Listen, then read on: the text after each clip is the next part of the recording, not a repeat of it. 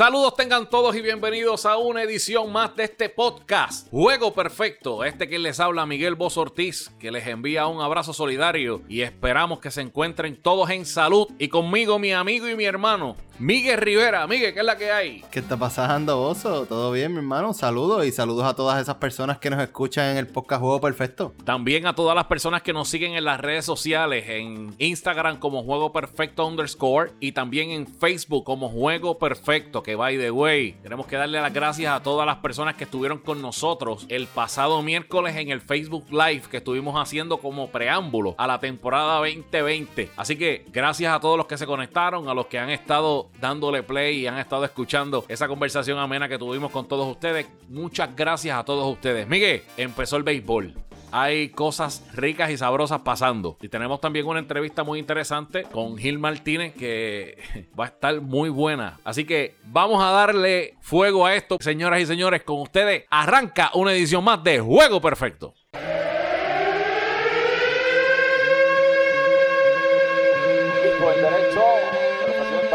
Se fue el corredor y sale un rolling el campo corto, la bola pasa limpiamente de hit, el corredor llega hasta la tercera base, hay bateo y corrido, ejecutado a la perfección, una obra maestra. Juego Perfecto presenta el bateo y corrido, donde presentamos las noticias más importantes en el béisbol.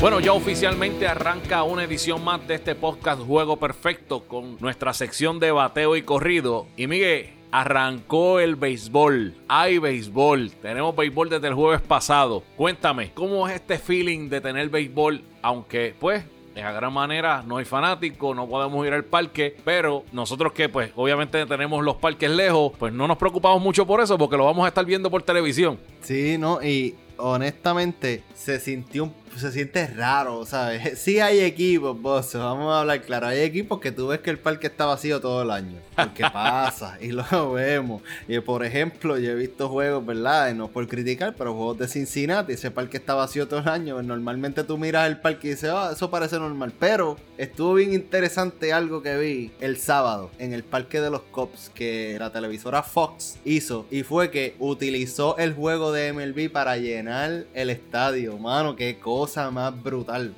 O sea, obviamente tú estás cerca, ves ese regalo de animaciones, todas se parecen, les cambiaban las camisas. Aparte de eso, extremadamente raro, aunque el audio de los parques se escuchaba hasta bien. Oye, parecía que había gente y todo. Estuvo bien interesante eso, además de que los otros eh, partidos y parques están poniendo pancartas de fanáticos en la parte de atrás, en los bleachers de, de field, y se ve bastante interesante también los audios que también MLB The Show les brindó a la liga para que los pusieran en los partidos, pero hay que ser serio y se siente sozón le falta ese pique del fanático gritando, eh, hace falta las loqueras que hacen los fanáticos en los partidos, pero al final del camino tenemos béisbol, aunque la cosa en el fin de semana pintó bien, pero ya hoy en la mañana la cosa no estaba pintando tan linda como la estábamos viendo los primeros días. Y la realidad es que hemos tenido una situación que está una, hay una noticia que empezó en desarrollo desde la madrugada del lunes, donde se estaba hablando de que el equipo de Miami había dado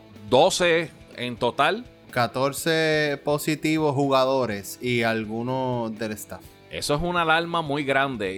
Y, Miguel, lo que crea esto es que hayan dos juegos pospuestos por la situación de la pandemia. Uno, porque el equipo de, Miami necesitaba hacerse entonces todas las pruebas de rigor y esperar al resultado del COVID-19. El equipo de Filadelfia tenía que entonces someterse a las pruebas también. Y el equipo de, los Yankees que viajaba a Filadelfia era imposible que utilizara ese clubhouse. Se está comenzando a ver eh, la desorganización de la liga, inclusive de los mismos equipos. Hace dos semanas solamente hubo un punto .01% de positivo, según USA Today informa. Entonces, esta semana vemos ese brinco y se sabía que todo esto iba a llegar con el viaje. Los viajes eran los que podían causar este brote del virus. ¿Qué pasa, Bozo? Aquí salió una información que dice que esto se pudo haber evitado. ¿Por qué? Según los informes de USA Today, se dice que hubo tres positivos en la mañana del domingo, antes del juego. Del equipo de Miami. Y también se dice que eso, al salir esos tres positivos, se sospechaba que esos positivos habían venido de un positivo que hubo unos días anteriores a ese. Ya se veía algo antes del juego del domingo y con todo y eso, la MLB o los equipos, o no sé quién es el que está tomando las decisiones de jugar, decidieron jugar en vez de detener el partido. ¿Qué me dice eso a mi bozo? Que la liga no va a proteger a los peloteros. ¿Qué tú crees? Es por eso que David Price zumba un tuitazo. Y yo lo tengo que decir así, fue un tuitazo. Y es que dice que ahora es que realmente vamos a ver si la liga va a poner la salud de los jugadores primero. No olviden que Manfred dijo en un momento que la salud de los jugadores era primordial. Pero parte de una de las razones por la que estoy en casa es porque la salud de los jugadores no es lo primero y eso no va a cambiar. Ese, y cito, estoy citando a David Price. Ese fue el tweet que David Price tiró y yo te voy a decir una cosa, está completamente cierto. Lo que tú estás diciendo en estos momentos, que hubo personas que tenían el positivo el domingo y con todo y eso ese juego no se canceló, obviamente tú no estás poniendo como cosa primordial la salud de cada uno de esos peloteros. Y es muy peligroso, no tan solo para la salud de los peloteros, sino también para la liga y por ende para la temporada de este año yo tengo que hacer una comparación aquí. Tengo que traerla a lo que está haciendo la NBA versus lo que está haciendo la MLB. La MLB está apostando a que tenemos un taxi squad, tenemos extra pelotero en otro lugar que no es con el equipo principal. Entonces prefieren perder a esos jugadores estrellas versus lo que la NBA está haciendo, que los que conocen de NBA y que nos escuchan, el armador de los Clippers de Los Ángeles se fue a un Gentleman Club. Y cuando regresó, no le van a permitir jugar por dos semanas. Entonces, tú ves eso del NBA, que son, son super estrellas, son tipos que le pagan millones también. Entonces, vemos esto de la MLB que está corriendo completamente diferente. Vemos un nivel de irresponsabilidad de parte de la administración. Entonces, no se ve ningún tipo de cambio. ¿Me entiendes? Yo estoy de acuerdo con David Price y te voy a decir algo. Ahora, de verdad que si, no, si tú como pelotero no te sientes seguro, deja de jugar, mi hermano. Deja de jugar porque aquí la salud va primero. Aquí se puede tener el béisbol, pero tiene que tomarse unas medidas. Y si no se toman esas medidas, pues hay que acabarlo. Hay que, hay que cerrar esto. Al final del camino, como tú dices, cada uno de los equipos tiene un taxi squad que se puede darle positivo 20 jugadores del equipo original del roster y van a traer 20 jugadores del taxi squad y así sucesivamente. La liga no va a permitir que se cancele una temporada luego de todo el berrinche que hicieron entre la, la oficina del comisionado y la asociación de peloteros. ¿Qué más tienes, Miguel, por ahí? Bozo, eh, me estabas comentando que hubo puertorriqueños que hicieron récord este weekend. ¿Qué con eso? Enrique Quique Hernández, el bigotón, como le dicen por ahí ahora, se convirtió en el séptimo puertorriqueño en conectar cuatro hits cuatro imparables en un juego inaugural de las grandes ligas. El primero fue Víctor Peyos en el 1961, Félix Millán en el 1971, Benito Santiago en el 1991, José Tony Valentín en el 1996, Carlos Delgado en el 2005 y José Cheo Cruz Hijo en el 2006. Ese fue el primer récord que estableció uno de los puertorriqueños, pero también Edwin El Chugal Díaz se convirtió en el primer relevista puertorriqueño en, salvar tres partidos inaugurales corridos. El primero fue en el, 2008, en el 2018 contra el equipo de Cleveland, en el 2019 contra el equipo de Washington y este año en el 2020 contra el equipo de Atlanta a mí, Quique siempre ha empezado las temporadas on fire. No ha habido una temporada que ese tipo no empiece con estas ganas que llega siempre de meterse al parque y jugar béisbol. Y me encanta verlo jugar con que ese mostachito se ve bien raro, pero, pero de verdad que eh, eh, el tipo, el tipo es un peloterazo. De hecho, al día hay que ver cómo va evolucionando la cosa, porque si salvó el primer juego con sustito el segundo no lo salvó. Vamos a ver cómo sigue surgiendo la temporada, porque la temporada pasada salvó los primeros tres juegos. Esta temporada salva el primero, falla el segundo. No se veía mal, honestamente. Yo espero, ¿verdad? Ver un progreso y muchos más récords de, de este, durante la temporada. Se veía un poquito mejor que la pasada. Yo lo vi, yo te puedo decir que yo vi a Sugar con mucha más confianza de la que tenía el año pasado. Y, eso fue lo que me alegró bastante. Obviamente, hemos hablado de esto fuera del aire mil veces. El picheo que le hizo a Osuna, para mí no era el picheo. En 3 y 1 le tiró un slider. En 3 y 2 tú no podías tirarle una resta cuando tenías dos outs y la tenías en la primera base vacía. Yo, yo entendía que venía con el slider, le tiró una resta afuera. Osuna se fue con el bate y le dio cuadrangular. Son decisiones del partido. Oye, sin quitarle mérito al ajuste que hizo Marcelo Osuna en el home, porque aunque haya sido un picheo favorable para el bateador, o sea, tuviste que haber hecho ese ajuste, tú quieres pulgir el de meter esa bola al área contraria y terminar dando el honrón que dio.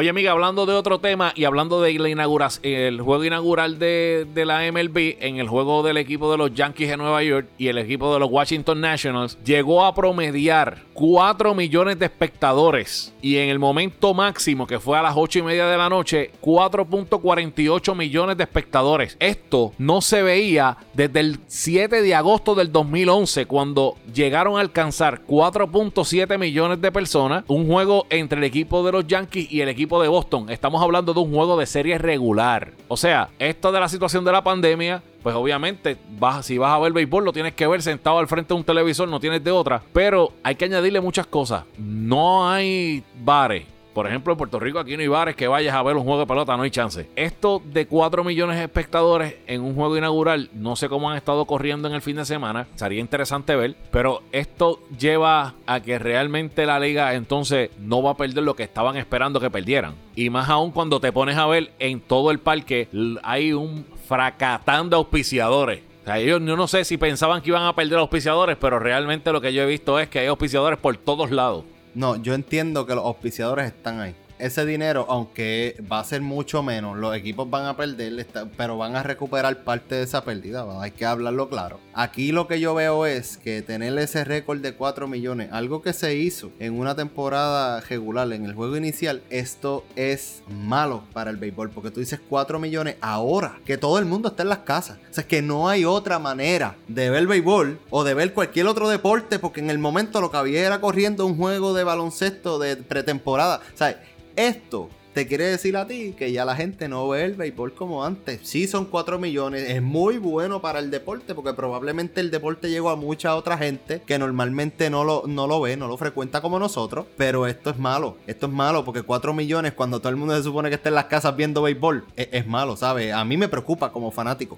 A mí también, realmente a mí también, pero como quiera que sea, desde el 2011 no se veía esa cantidad de espectadores. O sea que por lo menos no van a estar tan mal la economía de estos dueños que tanto estuvieron llorando durante todas estas negociaciones. Vamos entonces a pasar al próximo tema. Ahí vamos a agarrar eso que tú estás diciendo, porque ya que estás hablando de eso, parte de lo que quieren ayudarse mutuamente eh, la Asociación de Peloteros y la Oficina del Comisionado de Béisbol es que expandieron los playoffs, Bozo. En este weekend llegaron a un acuerdo donde los playoffs se expanden de 10 equipos a 16 equipos. O van a entrar 8 equipos por liga, 8 en la americana, 8 en la nacional. ¿Cómo va a funcionar esto? Va a entrar a los playoffs el primero y segundo lugar de cada división Luego de eso, de, esas posiciones, entonces los otros dos equipos que vayan a entrar a los playoffs va a ser por récord en general. La primera ronda va a ser de cinco partidos, el que gane tres. ¿Cómo tú ves este, este movimiento de las grandes ligas? Que después, ¿verdad? Que se habían caído las cosas, que el comisionado tuvo que forzar la mano para comenzar la temporada. Ahora casi ahí, ya al principio de, de weekend, llegaron a este acuerdo. ¿Cómo tú ves esto, Bozo? Yo veo que es un acuerdo muy bueno. Yo veo que el acuerdo al que llegaron es más atractivo y lo veníamos hablando hace tiempo. Nosotros entendíamos que tenían que quitarle 15, 20 juegos a la temporada regular, que es demasiado larga, para que hubiera un buen playoff. Añadir, ¿cuántos equipos más? Cuatro equipos más a los playoffs. Seis equipos más seis equipos más. Bueno, y realmente le da un pique a lo que es la, al postseason. Sabemos que durante la temporada la gente le interesa mucho el principio, el All-Star Game y después el último mes de béisbol cuando hay equipos que están apretados y que están luchando esas posiciones. De ahí en adelante la gente sigue viendo el béisbol, pues obviamente porque es el tiempo de los playoffs y es como que con la euforia y lo demás, tener muchos equipos, tener la oportunidad de meter equipos que hace mucho tiempo que no entran, porque te voy a decir una cosa, ahí vamos a ver equipos como el equipo de los White Sox, te lo estoy diciendo desde ahora. Vamos a ver equipos como el equipo de los Blue Jays, que hace tiempo no están tampoco en los playoffs. Vamos a ver equipos como los San Diego Padres. El de San Diego, que están primero ahora mismo con tres victorias y una derrota. Exacto, ahí es que vamos. O sea, vas a ver muchos equipos que hace muchos años que no estaban en ese escenario, que lleva mucha gente al, al parque y, ¿verdad? Yo espero en Dios que surja un milagro y que en un momento dado esto de la pandemia caiga y veamos fanáticos en el parque, porque te voy a decir una cosa, ver lo que estamos viendo hoy en unos playoffs, si están sosos ahora, muchachos, los playoffs van a ser más sosos que nunca. O sea, es necesario que vayan fanáticos al parque. Así que vamos a ver, eso va a estar bien interesante. Y de hecho, eso de los playoffs le da un respiro al equipo de los Astros. Y te voy a decir por qué. Ayer salió a reducir de que Justin Verlander no tiraba más durante esta temporada. Y Uh. te voy a decir una cosa, allá en, el, en Nueva York prendieron las hogueras y prendieron las antorchas porque dijeron, olvídate, si este tipo se va a ajuste, nosotros no vamos a pasar el Niágara en bicicleta, tranquilo, esto es un paseo en el parque. Pero minutos después de que haya salido ese reporte, Justin Verlander salió en Twitter y dijo, el informe que actualmente a mí me falta el respeto sobre mi condición no es exacto. Tengo una tensión en el antebrazo y espero que con un poco de descanso pueda regresar pronto. Gracias a todos por los buenos deseos. Miguel. Yo te voy a decir algo. Yo estuve escuchando a varios reporteros de ESP eh, ESPN, Buster Olney y Tim Kirchen, y estaban hablando de la situación de Verlander. Ellos mencionan que la ventaja que tiene Verlander es que siempre ha tenido su brazo saludable. La desventaja que ven esto es que es antebrazo y eso está conectado con el codo. Eso es el problema que están viendo aquí y tú y yo, Bozo, sabemos que cuando un lanzador tiene una molestia como esa, él, no, él después de esas dos semanas no viene a tirar. No, señor. Él va a estar fácilmente tres semanas más tratando de condicionar su brazo y poniéndose ready para poder treparse la loma. O sea que fácilmente va a perder un cinco semanas de pelota y cinco semanas de pelota con una temporada de 60 juegos es mortal. Ahí se acabó ya. La realidad del caso es que ahora mismo esa rotación que cuenta con Justin Verlander, Sam Greinke, Lance McCullers Jr., Josh James y Farber Valdez. Ahora, pues no tienen a su ace. Ahora estamos hablando de que puede ser que, que metan a Brian Abreu y a, Fro- y Forrest Whitley. El, el- rookie que intentaron ponerlo el año pasado, pero cuando llegó a la AAA tuvo una efectividad de 14. Y que este año en los sprint training tampoco se veía que estaba ready. O sea, eh, eh, los Astros ahora mismo, con la, con la partida de Gary Cole, ellos han tenido un problema en su bullpen. Y ahora con ese rotito, ahora tienen que ganar como ganó Boston el último año que ganó, que es a son de bateo. Porque te digo algo, el line-up tienen pero picheo no tienen, van a tener que sufragar esos cantazos de alguna manera. Hay un problema serio y es que esa división del oeste no es tan fácil como la gente lo piensa. El equipo de Anaheim Angels, aunque su staff de picheo no es muy religioso, Los, los atléticos ahora mismo tienen, eh, tienen ese line de ellos batea. No, no se sabe cómo, porque nadie los conocía antes de estar ahí, pero es que batean. No tan solo eso, el equipo de los, de los Texas Rangers también han, han enseñado que, que- que pueden, que pueden hacer daño. O sea, también se van a enfrentar a una división del oeste que aunque los Dodgers están, no sé, los vi un poco, un alicaídos en este fin de semana, pero tienen un equipo de San Diego, de San Diego Padre, el equipo de Arizona, pues eh, también. Pero va a ser bien interesante qué va a suceder durante la temporada y qué va a pasar en los playoffs cuando el equipo de Houston Esperemos, ¿verdad? Porque realmente va a ser interesante tener a Justin Verlander en la loma y no tenerlo, pues obviamente le va a quitar mucho a lo que es un equipo que debe estar en la final de la, de, de la liga. Eso es así. Y aquí, para acabar, Bozo, este último tema. ¿Dónde están los Mets? Ahora mismo vamos a hablar de los standings que han estado, lo que ha estado sucediendo en este fin de semana. Baltimore, los Yankees y Tampa Bay tienen 2 y 1 en la sesión del este. Boston, Dios mío, Boston. Hoy mismo está jugando y están perdiendo.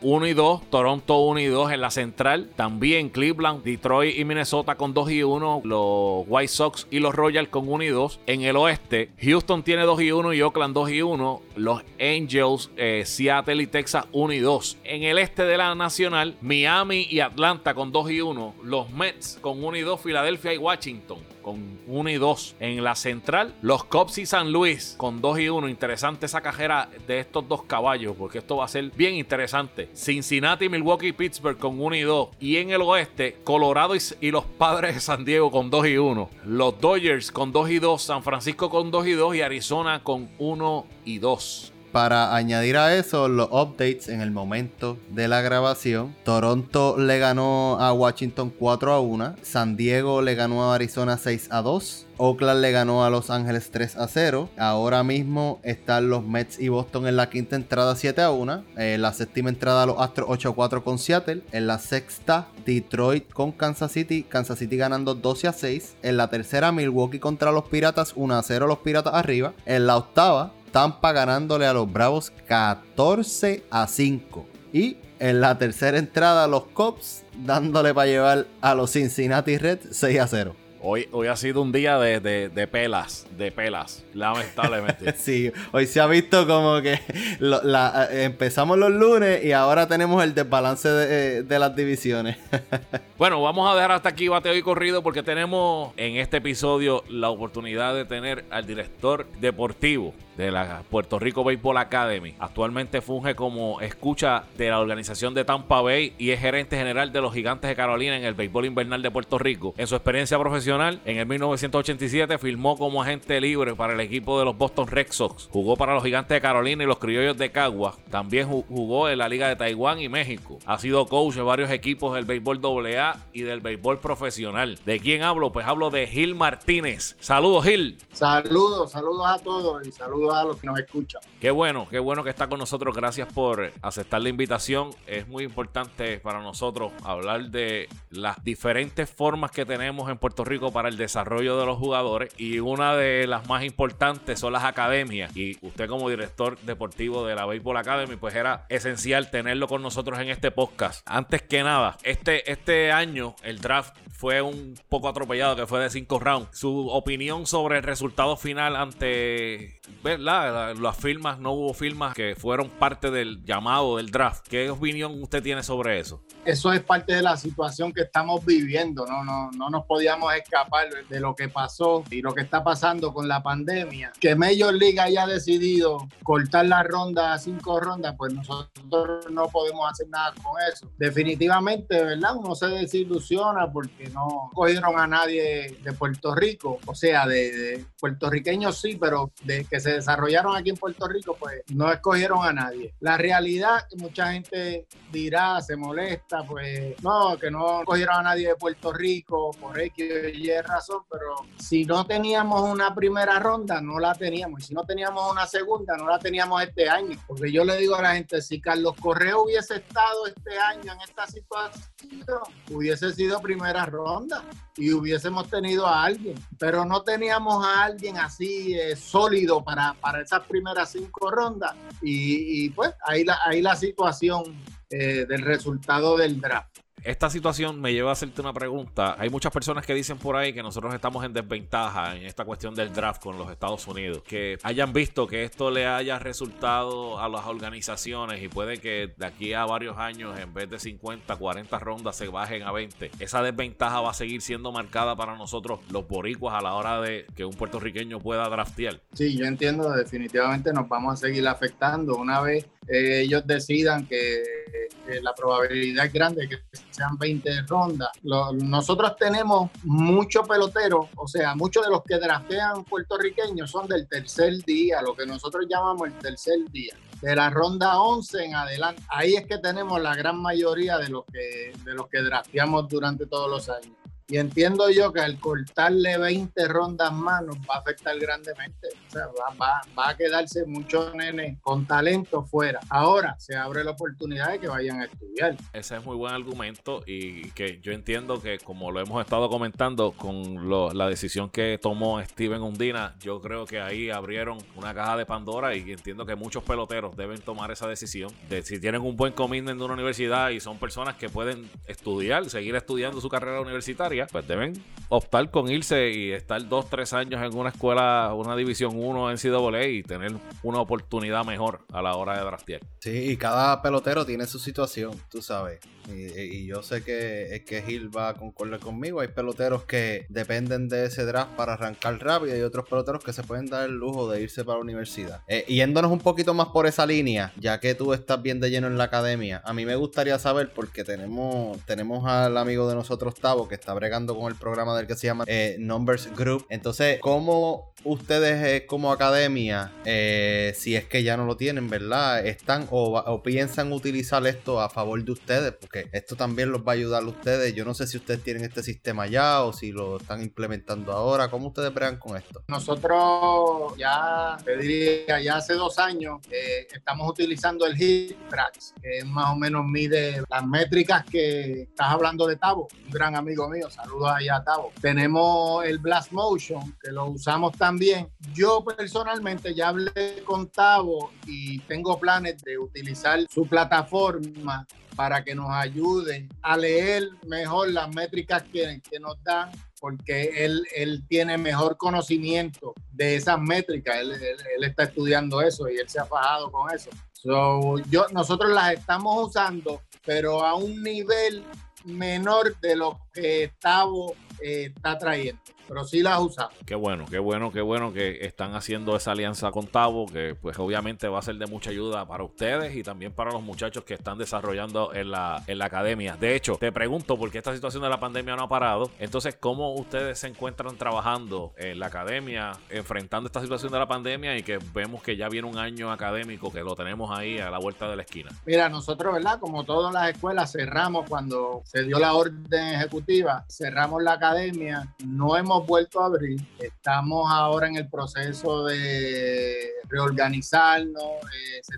está desinfectando la academia, porque nosotros sí esperamos ya en agosto, agosto 17 para ser específico, vamos a comenzar las clases. Te explico, las clases, lo académico, va a ser a distancia, va a seguir, ¿verdad? Como surgió durante la pandemia, será algo híbrido. Ellos van a ir tres días, la primera semana un grupo, y esos tres días va a ser solamente béisbol. Nosotros los vamos a recibir, pero solamente béisbol. Lo académico se va a hacer eh, a través del internet. Vamos a dividirnos en diferentes partes tratando de seguir, ¿verdad? Con la orden ejecutiva, el distanciamiento social y todas las órdenes del CDC o, lo que propone el CDC. Nosotros vamos a tratar de seguir todo eso y como tenemos varios parques en Gurabo, pues los vamos a dividir así. Con la pandemia, ¿verdad? Ustedes se fueron, eh, eh, mandaron a los muchachos a las casas, a estudiar desde las casas, pero el desarrollo del pelotero no, no acaba y ahora mismo los peloteros que acabaron cuarto año que no draftearon o no tienen ningún tipo de commitment porque ahora va a estar difícil, hay mucho pelotero por ahí suelto. ¿Cómo ustedes están trabajando con esos peloteros específicamente que, eh, sabes, que no tuvieron esa oportunidad de draftear, que pensaron que eran una ronda alta, como bien tú dices, que le pasa a muchos puertorriqueños, eso no somos nosotros, son las estadísticas. Eh, ¿Cómo ustedes están ayudando a esos peloteros que están, que están por ahí, verdad? Y que están intentando meterse en una universidad o ayudarlo. Mira, nosotros en la academia tenemos una oficina de College Placement dirigida por el señor Edgardo Lebrón y este año la gran mayoría de los estudiantes tienen commitment para diferentes junior college, universidades en Estados Unidos. Algunos decidieron quedarse aquí y se le consiguió en, las universidades de Puerto Rico, ¿verdad? Especialmente esos muchachos que, que se suponía que draftearan ya tenían commitment los que no tienen todavía estamos tratando de conseguirle, pero son bien pocos los que no, los que no tienen commitment. Te diría que un 80, 90% de los estudiantes tienen commitment ya. Además de Edgardo Lebrón, que también es parte del equipo de trabajo, se encuentra Omar Rosado, Kenny Marrero, Adalberto Flores, Luis Facio, Javier Olivera, que es instructor de lanzadores, eh, Manuel Rosario, José Luis Rodríguez, Carlos Rivera, Edgar eh, Velázquez Clemente, Francisco Meléndez, David Ortiz, Miguel Landrao, Rosanet Santiago y José Maisonet. Esta gente tienen un trabuco ahí, oíste, trabajando para esos muchachos. Yo, yo lo que pasa es que tengo una duda, porque a mí me encanta la analítica y tú eres parte de la organización que mejor utiliza la analítica. Vuelvo y digo, eso no lo estoy diciendo yo, eso lo dicen los números. ¿Cómo, el Harvard. Sí, el Harvard de las analíticas de béisbol de estampa. ¿Cómo es el trabajar con ellos que exigen tanto de esa parte, de todo el mundo? Porque si lo están exigiendo en el front office, los scouts son los primeros que tocan con eso. Todavía ese nivel de analítica que nosotros tenemos en Grandes Ligas no, no ha a los scouts te explico, hay, hay muchos scouts también, ¿verdad? De, la vieja guardia que son reacios a esto de la analítica, pero sí se está usando y en las universidades de Estados Unidos las grandes ya se están poniendo los trackman y diferentes cosas para medirlos y van poco a poco. Sí, en Grandes Ligas, como tú dijiste, ahí son los papás. Yo le puedo decir que, que el jefe de analítica de Tampa está en uniforme en el dogout. Así de grande es la analítica en Tampa él está en uniforme en el dogout todos los juegos. Ay, es que yo te voy a decir algo, el ojo humano, yo entiendo, yo que he visto la pelota, no he llegado a un nivel profesional, ¿verdad? Como usted, pero el ojo humano siempre te da algo adicional que la computadora no te va a dar y para mí siempre va a ser necesario. Hablando de eso, yo entiendo que los veteranos scouts y estos muchachos analíticos nuevos, si ellos se unen, esa sería la combinación perfecta para uno ir a salir a buscar un prospecto, porque el scout veterano tiene unas cosas y ha visto y sabe quién lo tiene y quién no lo tiene, que definitivamente los números no te lo van a decir, pero entonces este, con los números te puede decir, mira, el muchacho tiene algo ahí, entonces ahí ese junte, yo creo que sería el perfecto para el béisbol. No te extrañe que eh, en un momento dado eso vaya a suceder. Definitivamente esa, esa unificación entre la vieja guardia y lo que se está utilizando ahora con estos muchachos nuevos que vienen trabajando con esto de la analítica vaya a suceder y entonces a la hora de buscar pelotero se unifiquen y sea mucho más certero a la hora de poner el ojo en un jugador. hablando de, la búsqueda de peloteros, ¿cómo hasta ahora, verdad? ¿Cómo usted ve la clase del 2021? Hemos visto en los Nationals hace varias semanas, vimos el talento que hay en Estados Unidos, los boricuas que llegaron a ir allá, y se ve que va a ser una, una clase bien fuerte. ¿Cómo usted la ve? Tenemos unos peloteros para el 2021 bien, bien interesantes y la mayoría son campos cortos de mucho, mucho talento. Yo entiendo que si el año que viene es a cinco rondas, vamos a tener peloteros en el draft escogidos.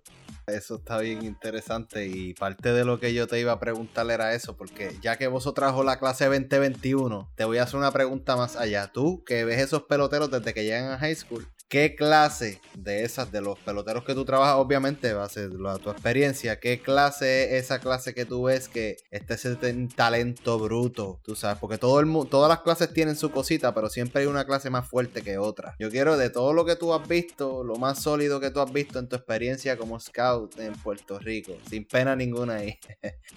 la clase la clase de, del 2012, si no me equivoco que fue, la clase de Carlos Correa, definitivamente porque él fue el número, uno, pero ahí estaba Chugal Díaz, ahí estaba Yemuel Valentín, ahí estaba la máquina José Berrío, ¿sabes? Eso, esa clase fue, por lo menos en lo que yo llevo, esa es la clase que ha sido, que ha sido más fuerte. Y si no más recuerdo, José Berrío, la máquina, en las juveniles era. Y el papá lo dirigía y en la séptima lo traía a tirarle el slide del es imposible. Y no, no era fácil, no, era fácil la cosa. Así que Sí, eso es cierto, eso es cierto. Pero en grado 12 ya, ya se convirtió en full time lanzador y, y era, era, eran unos duelos tremendos ver, verlos a ellos, verla a él enfrentar, porque estaban en diferentes equipos, él estaba en los potros, eh, Correa estaba en elite, y entonces cuando esos dos muchachos se enfrentaban, llegaban al scout de, de, China. no era para menos, muchachos, el talento estaba ahí. Y no, y no se equivocaron, con ellos no se equivocaron me gustaría que le diera, eh, eh, que, ¿verdad? Nosotros estamos haciendo esto, que las personas que nos visiten le dirijan unas palabras a esos muchachos que están afuera, que no, probablemente no están en tu sistema de academia, o tú los conoces, ¿qué tú le dirías a esos muchachos que están medio desesperados con todo esto que está pasando? ¿Qué tú le dirías a ellos? Yo para ellos, ¿verdad? Lo primero es que mantengan su calma, no dejen de trabajar porque se van a abrir puertas y a lo mejor no va a ser el béisbol profesional ahora, pero si ellos se van a estudiar, posiblemente se desarrollan mejor, cogen más madurez, prácticamente habrán terminado un bachillerato, van a estar mejor preparados para enfrentar el draft el año que sea que le toque, si van a estudiar. O sea, si no te dan esta oportunidad este año o el año que viene, pues tú aprovecha, estudia, ve a estudiar, sácale provecho a eso, madura, conviértete en mejor pelotero y si está para ti, esa puerta se va a abrir. Eso es definitivo, eso no hay duda. Esa puerta se va a abrir. Sigue trabajando, que esa puerta se va a abrir. muy interesante esas palabras. Yo entiendo que, que de las últimas personas que, que hemos tenido aquí en Juego Perfecto enfatizan eso. Si no tienes la oportunidad en este momento, no te desesperes, estudia, que si está para ti, está para ti. Lo que dice la vieja mía, que la pedra que está para el perro, nadie se la despinta. Así que, bueno, Miguel, unas últimas palabras. Eh, gracias Gil por estar aquí con nosotros, de tu tiempo ajetreado y de todas las cosas que debes estar, que deben estar pasando ahora mismo en el béisbol, porque todo el mundo está en la misma situación. No es el béisbol nada más, pero gracias por sacar de ese tiempo y compartir de ese knowledge con nosotros. Gracias, gracias a ustedes por la invitación y ya ustedes saben, a la orden. Muchas gracias, Gil. Esperamos cuando vaya corriendo el año académico, ya para allá, para enero, volver a tenerte para que nos deje una visión más clara sobre lo que está sucediendo con la clase del 2021. Familia, se ha acabado el juego. Hasta una próxima ocasión de este podcast, Juego Perfecto.